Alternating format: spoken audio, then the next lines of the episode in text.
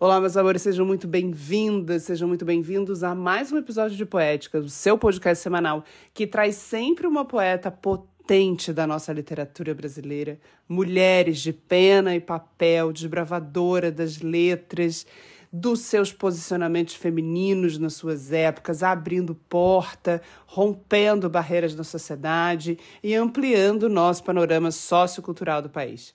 Aqui, na nossa primeira temporada do Poéticas, a gente está conhecendo os poetas de 1700 e de 1800. Mulheres que foram caladas, tiveram suas obras queimadas, que foram excluídas, que ainda são pouco estudadas, que a gente ainda não tem muito material. Por isso, avalia de a gente estar aqui conversando e sabendo, ao menos, que a gente tem essas pessoas e que a gente tem essas mulheres que abriram porta nos seus estados, nas suas cidadelas, que começaram a trazer o estudo e alfabetização para outras mulheres, para além da literatura. E hoje a gente vai conhecer Beatriz Brandão, Beatriz Francisca de Assis Brandão, nascida em Ouro Preto, temos aqui uma mineira, de 1779. Ela foi poetisa, tradutora de italiano e francês, musicista e educadora brasileira. E como educadora, ela dirigiu em Vila Rica um educandário para meninas e foi uma das professoras, uma das primeiras professoras concursadas de Minas Gerais. Assim, ela criou a primeira escola feminina da freguesia Antônio Dias. Ela foi, quando ela fez o concurso, ela foi nomeada junto com outras duas mulheres, que é importante citar, Jacinta Carlota de Oliveira Meirelles e Policema Tertuliana de Oliveira.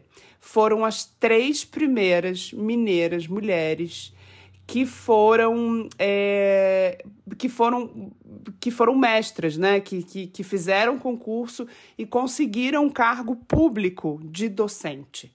Então já tem aí né, um, um primeiro feito uh, abrindo portas junto com essas outras mulheres.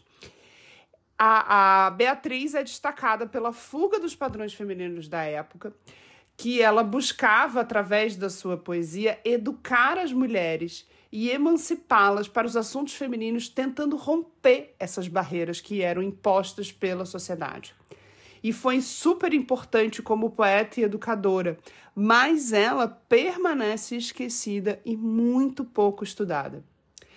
A autora escreveu cerca de mais ou menos umas 500 páginas de poesia que ainda hoje são desconhecidas.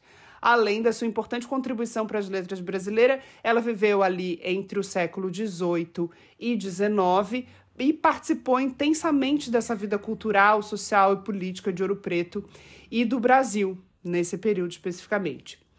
Ela é filha de Francisco Sanches Brandão e Isabel Feliciana Narcisa de Seixas. É, é engraçado, nessa época os nomes eram gigantes, né? É, que tinham essa compilação da, das famílias e das oligarquias. Nasceu em Vila Rica, atual Ouro Preto. A sua família é oriunda da Normandia mais tarde foi para Portugal e, a partir de Portugal, veio para o Brasil e criou ramificações em Pernambuco e Minas Gerais. E ela ficou. É, foi uma família que se desenvolveu muito próximo ali da família imperial. Provavelmente, né, pelos estudos, pelos, pela história da Beatriz, ela se casou aos 33 anos, que, vamos combinar, para a época é considerado tarde, né? Com o Alferes Vicente Batista Rodrigues Alvarenga, à época, ele era seis anos mais novo que ela. Era uma figura intelectual de prestígio, mas ao casar-se com ela, ele começou a ganhar o apelido de marido da professora. E ele só aparece ali, o nome dele de fato só aparece na hora de, de folhas de pagamento, uh, porque afinal de contas ela era concursada, né? Uh, no livro Mulheres Ilustres do Brasil, a Inês Sabino afirma que Beatriz, por ser muito jovem, não queria se casar, mas foi obrigada a fazê-lo, né, em algum momento, despojando, desposando desse fidalgo. Uh, que gostava muito mais da lavoura, de cães, de cavalo, essa coisa de, de fazendas, a gente imagina isso que em Minas o quanto isso era forte, né? É, mas dadas as diferenças do casal, a, a união, como era de se prever, foi desgraçada, né? Ou seja, não tinham uma conexão. Ainda assim, Beatriz se casou com pompa e circunstância, e mesmo após o enlace, ela não cedeu a essa máxima da sociedade, devotando-se ao papel de esposa. Ela não fez isso. Então ela segue aí num posicionamento aonde ela contrariou os caminhos possíveis pós-casamento de uma mulher de 33 anos aí em 1800 e bolinha. Não teve filhos, continuou a ler e escrever poemas e atuar como regente do coral de moças da matriz e fundou uma escola, ou seja, muito desbravadora. Mais uma coisa, aos 60 anos ela se divorcia. Então, divorciar nessa época, eu não posso nem imaginar o que, que, o que era de rótulo e preconceito. Ela se divorcia em 1839. E aí, não bastasse ser tão desbravadora assim, ela pega um cavalo e viaja sozinha para o Rio de Janeiro. Ainda em Minas, ela foi colaboradora dos jornais Marmota, Fluminense e Guanabara. Em virtude disso, publicou os primeiros versos no jornal Parnaso Brasileiro do Cônego Januário da Cunha Barbosa, editado no Rio de Janeiro. Depois reuniu-se esses versos num único volume e publicou com o título de Cantos da Mocidade, em 1856. Em 1868, teve um artigo biográfico publicado no Jornal do Correio Mercantil, intitulado Prima Marília. Segundo a obra publicada dela foi A Carta de Leandro Aero, presente no segundo volume do Jornal Parnaso Brasileiro. Em 1859, a obra é republicada. Então, assim, a lista de obras que a gente tem aqui da Beatriz, né? Apesar de ter perdido muita coisa. Parnaso Brasileiro, de 1831, Canto da Mocidade, de 1856, Carta de Leandro Aero, 1856, Carta de Ero a Leandro, 1859. Ela morre aos 89 anos na sua casa no Rio de Janeiro.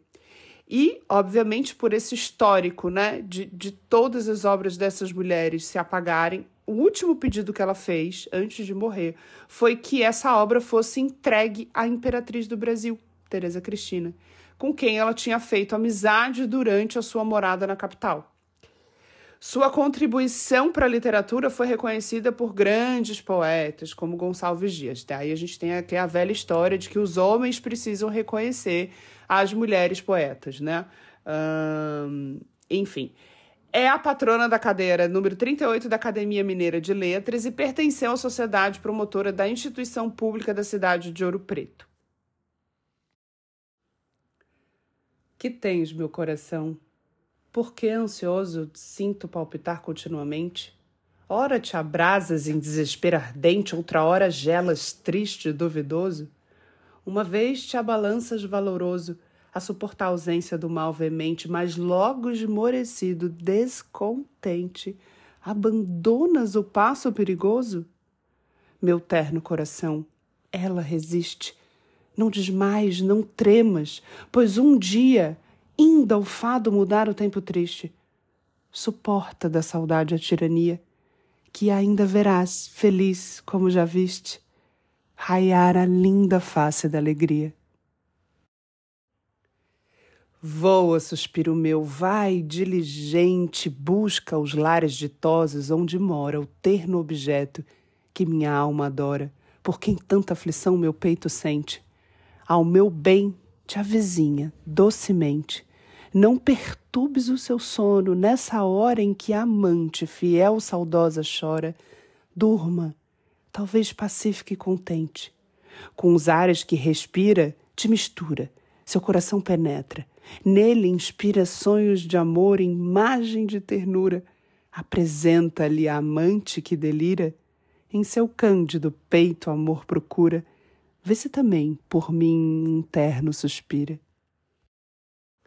Esses foram os sonetos de Beatriz Brandão, para a gente ouvir o quanto de amor romântico, quanto essa mulher era apaixonada desbravadora, e teve o seu fim de uma mulher do século XVI, XVII, que é casar com quem tem que casar. Mas na sua poesia a gente ouve e sente esse amor retumbante. Espero que você tenha gostado da nossa poeta mineira, mais uma mineira por aqui. E a gente se encontra no próximo episódio, ainda dentro da nossa primeira temporada das nossas poetas de 1700 e 1800. Um beijo grande, a gente se vê no próximo episódio.